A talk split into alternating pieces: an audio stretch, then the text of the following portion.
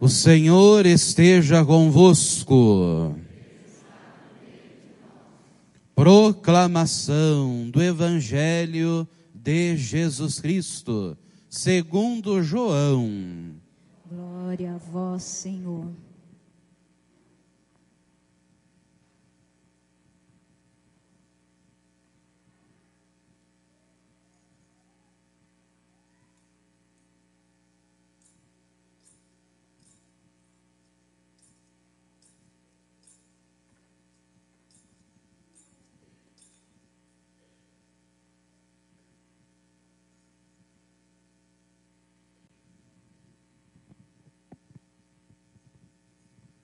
Naquele tempo, disse Jesus a seus discípulos: Se alguém me ama, guardará a minha palavra, e o meu Pai o amará, e nós iremos e faremos nele a nossa morada. Quem não me ama, não guarda a minha palavra e a palavra que escutais não é minha, mas do Pai que me enviou. Isso é o que vos disse enquanto estava convosco. Mas o defensor, o Espírito Santo, que o Pai enviará em meu nome, ele vos ensinará tudo e vos recordará tudo o que eu vos tenho dito. Deixo-vos a paz, a minha paz vos dou, mas não a dou como o mundo. Não se perturbe nem se intimide o vosso coração. Ouvistes que eu vos disse, Vou, mas voltarei a vós. Se me, pois o Pai é maior do que eu. Disse-vos isto agora, antes que aconteça, para que quando acontecer, vós acrediteis. Palavra da salvação. Glória a vós, Senhor. Queridos irmãos e irmãs, que privilégio o nosso de estarmos aqui na casa da Mãe da Boa Esperança. E ninguém melhor que esta mãe, a Virgem Maria, para representar a igreja. Ela é uma figura da igreja, um modelo da igreja. Ela nos oferece seu colo como mãe nesta comunidade, como a igreja oferece o seu colo como mãe. Nós ouvimos isso na primeira leitura, uma igreja que se expande, que se abre, que se encultura para chegar com o evangelho a todas as nações.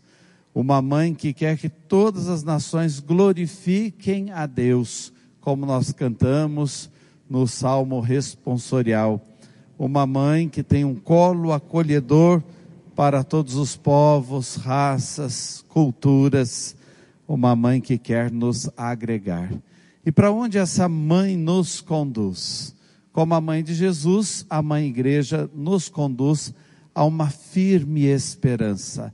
E é uma esperança que nós podemos dizer desde já uma esperança realizada. Essa paróquia tem o privilégio de carregar esse nome, Nossa Senhora da Boa Esperança, um modelo do que a igreja deve ser realmente para o mundo todo e o nosso desejo é de um dia ver de fato essa esperança totalmente realizada em nossos corações. Olhando para o Evangelho de hoje, vamos alimentar essa nossa esperança.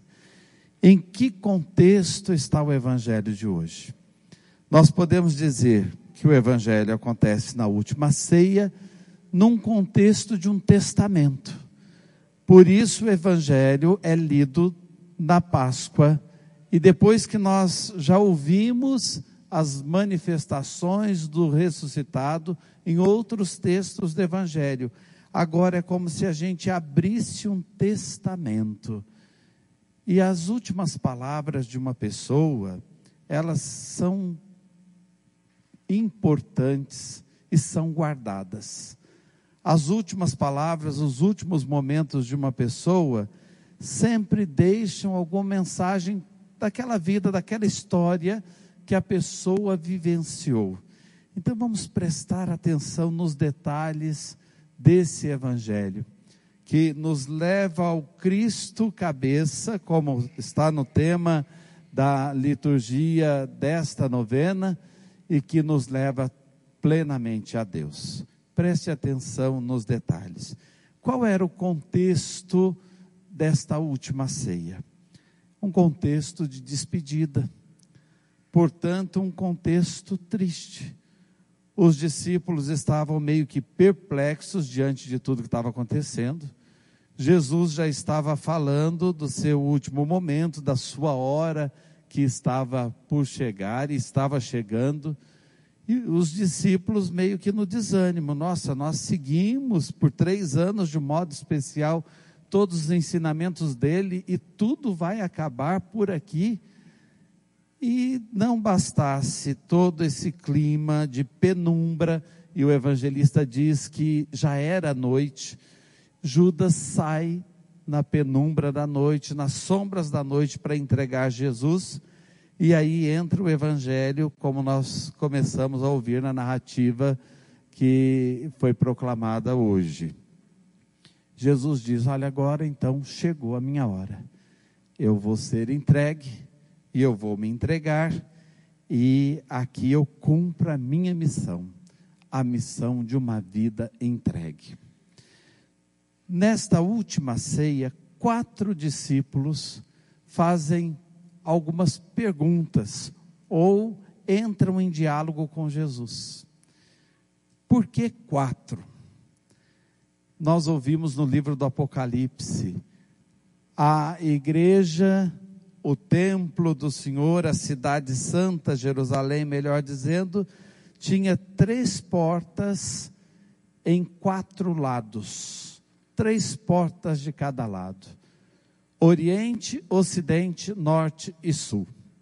Sempre o número quatro é referência à universalidade da igreja. Essa igreja que oferece como mãe um colo a todos e ninguém escapa. Então, quatro discípulos para dizer, eles nos representam na conversa com Jesus.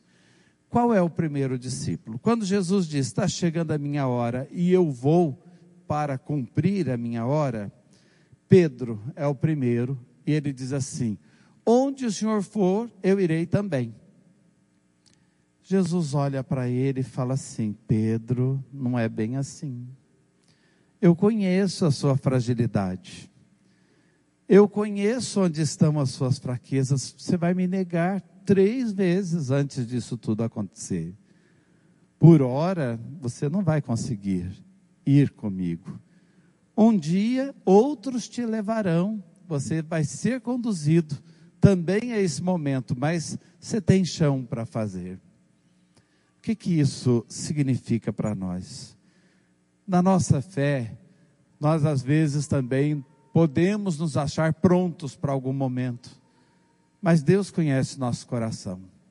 A gente faz propósitos, não, agora ou vai ou racha, agora eu vou fazer, agora vai acontecer, e quando vê, a gente não consegue, não cumpre o propósito, não chega onde a gente queria, Primeira lição que a gente aprende aí. Primeiro, que Deus nos conhece, sabe das nossas fragilidades.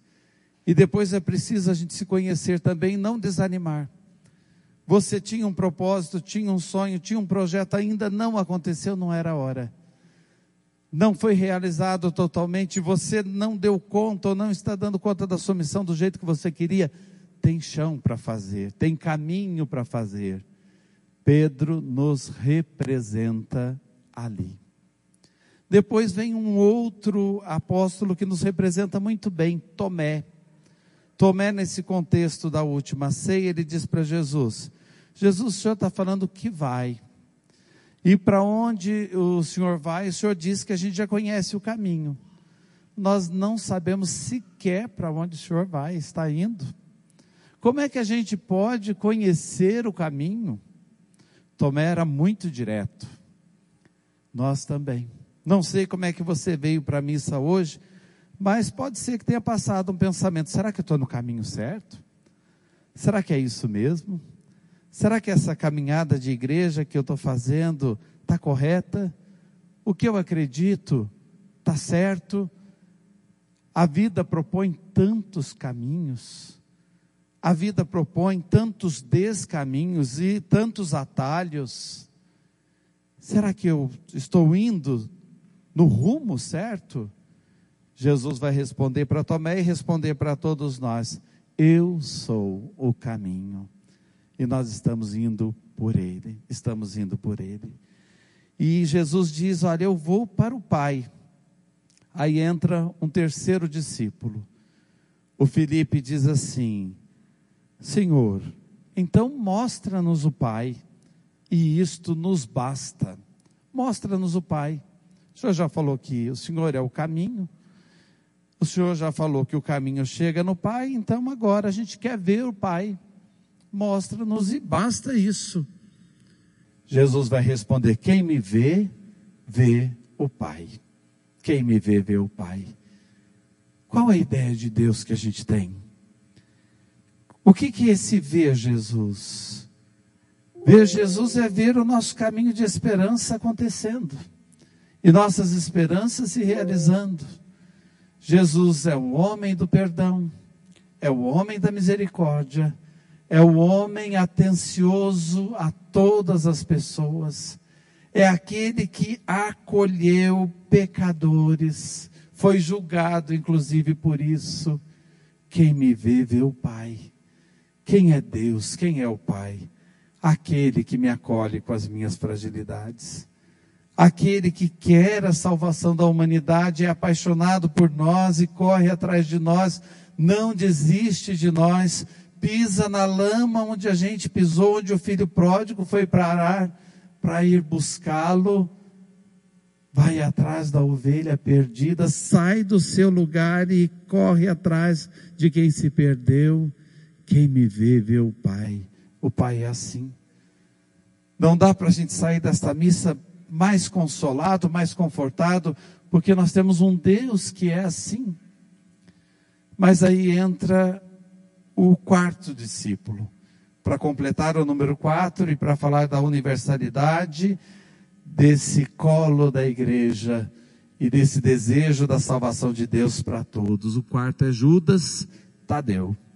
O Judas Iscariotes já tinha saído para atrair Jesus Judas era um nome muito comum em Israel, tinha o outro Judas, que nós chamamos de Tadeu.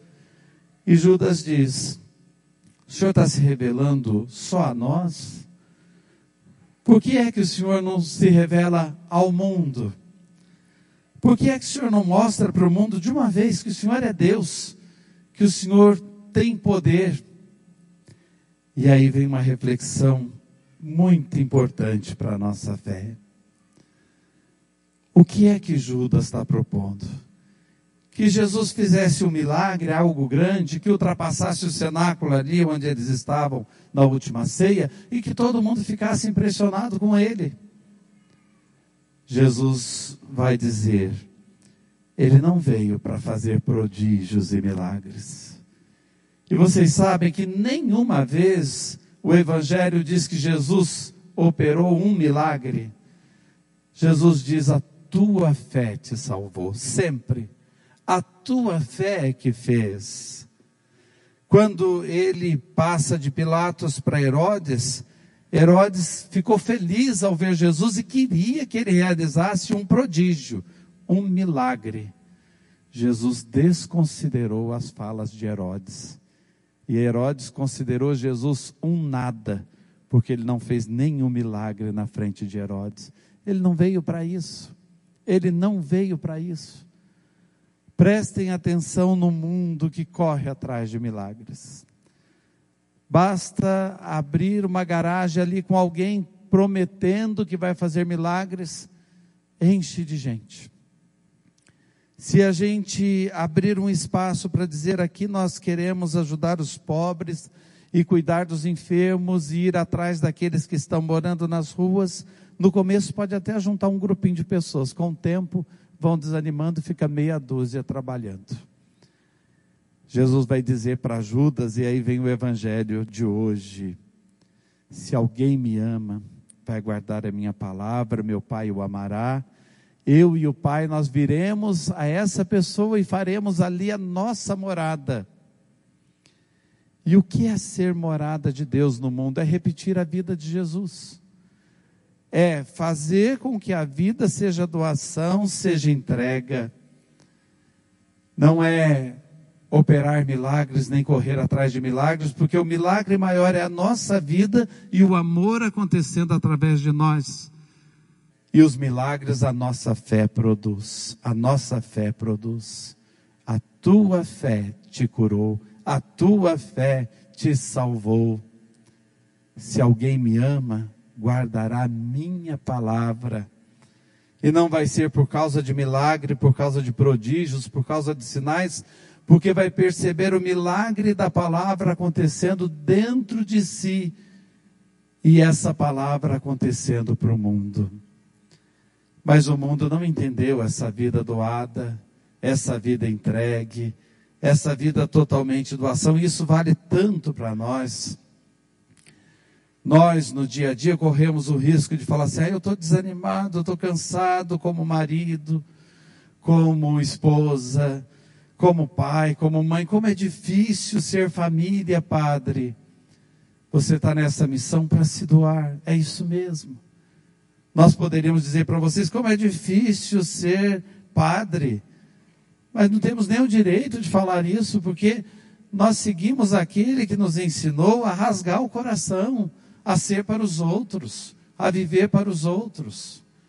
Na vida de comunidade, vocês estão fazendo esse grande retiro espiritual, a gente pode dizer assim: olha, parece que quando eu estava em casa era mais tranquilo, trabalhar na comunidade dá tanto problema. Não aqui em Caçapava, mas em outros lugares tem fofoca, tem ciúmes, tem inveja, às vezes um até quer passar a perna no outro, e tem diz que diz, Aqui tudo se santificou, mas de São José para lá, crê em Deus Pai. Tem problemas. E a gente está aqui para isso, para se doar, não desanimar. Jesus não disse para ninguém que seria fácil. E nenhuma missão seria fácil. Ô oh, Padre, mas então a gente vai dar conta de se encontrar unidos e ver essa esperança realizada em Cristo? Claro que vai. Mas eu sou tão fraco, Padre. O senhor não falou que o próprio Deus conhece as nossas fragilidades, conhece a nossa fraqueza. Eu sou assim, eu acho que eu parei lá naquele ponto que o senhor falou da fraqueza. Os discípulos também disseram isso para Jesus. E Jesus olha para eles e diz assim: Vocês pensam que vocês vão ficar sozinhos? Vocês pensam que eu vou embora e acabou a história aqui? Não o Pai vai enviar para vocês um outro paráclito. E esse paráclito, nós sabemos o nome dele, é o Espírito Santo. E a palavra paráclito em grego, traduzida para o latim, advocatus, quer dizer advogado, alguém para ficar ao nosso lado. O Pai vai enviar alguém para ficar ao seu lado. E quando tiver difícil a missão de pai, de marido, de esposa, de mãe, de comunidade, de padre, de consagrado, o Espírito Santo vai estar lá do lado, como seu defensor, para te ajudar. E é tão interessante a gente pensar nisso que Jesus imaginou para nós. Vocês não ficarão órfãos, eu vou cuidar de vocês através do Espírito que estará com vocês porque como a gente precisa dessa força de Deus, às vezes não dá a impressão que nós estamos ficando sozinhos no mundo. Bom, eu defendo família, eu defendo a vida, eu acredito que o caminho melhor é o caminho do perdão, Eu acredito que a gente não pode guardar rancor no coração. Eu acredito que a gente tem que ser humilde, não orgulhoso, não soberbo. Mas o mundo prega outras coisas. O mundo tem derrubado, parece que tudo que a gente acredita. Não tenham medo. Nós teremos ao nosso lado um defensor. O mundo diz isso e o Espírito de Deus diz dentro de nós: continue firme, continue firme. Você está certo. Esse é o caminho. É por aí que a sua esperança vai se realizar. E como é importante a gente ouvir essa voz do Espírito de Deus lá dentro. Jesus diz: Olha, o Espírito vai ensinar a vocês tudo o que eu falei, ele vai ensinar. E esse ensinar é por toda a vida, como Pedro, que estava ali no começo da caminhada, disse: Eu vou seguir o senhor. Não, Pedro, você não vai dar conta agora, só depois. É assim. E depois não é que Pedro deu conta mesmo, é uma vida para você aprender. Vou dar um exemplo. Quantas vezes você já ouviu esse evangelho? E hoje talvez você saia da igreja dizendo: Nossa, eu aprendi uma coisa que eu não sabia. Eu ouvi uma coisa que ainda não tinha lido ali no Evangelho e percebido que era isso. O ano que vem você vai ouvir de novo e vai perceber coisas novas. O Espírito Santo vai ensinando, é nosso mestre espiritual e vai recordando. Você esqueceu? Vamos trazer de novo no coração. Recordar é colocar de novo no coração. E Deus vai fazendo. E qual o fruto disso? O fruto disso é que você vai carregar a paz. Jesus diz: Eu vos deixo a paz. Eu vos dou a minha paz. O fruto dessa caminhada bonita com Deus, o fruto desta vida em comunhão com Deus, vai ser experimentar a paz e a alegria mesmo nas horas mais difíceis. Ainda essa semana, uma filha me contou que estava acompanhando a mãe no leito do hospital e a mãe foi uma pessoa muito boa, era ministra na igreja, mas nesses últimos dias ela sofreu tanto, sofreu tanto para morrer. E a filha, conversando com a mãe nos últimos momentos ali, disse assim: Mãe, eu estou brigando com Deus a senhora não merece isso, não merece passar por isso. E a mãe estava tão serena e lúcida, ela não abria mais os olhos, mas ela falava e a gente conseguia entender o que ela estava falando. Ela disse assim: peça misericórdia. As duas palavras que ela disse quando a filha falou: Eu estou brigando com Deus. Ela só disse isso: peça misericórdia. E era o retrato da paz, aquela mulher, naquele instante. Então, quem está com Deus, colhe esses frutos: paz e alegria. E terminando a nossa conversa, porque eu faço o sermão subindo, estou no último degrau, não tem mais nenhum, então tem que acabar. Terminando a nossa conversa, eu quero recordar rapidamente aqui o que nós ouvimos no Apocalipse. Onde é que a nossa esperança vai chegar? Na Jerusalém Celeste onde não haverá mais templo. Hoje a gente tem essa igreja aqui, tem igrejinha ali, tem igrejona lá, tem outra ali, tem alguém que acredita de um jeito. Lá, Deus mesmo será o nosso templo. E não vai precisar de luz, porque a glória de Deus vai brilhar. E a nossa lâmpada será o cordeiro. Que coisa maravilhosa, gente. Só de pensar nisso, a gente resgata a fé e se anima na esperança. E de esperança em esperança, a nossa vida vai acontecendo. Amém.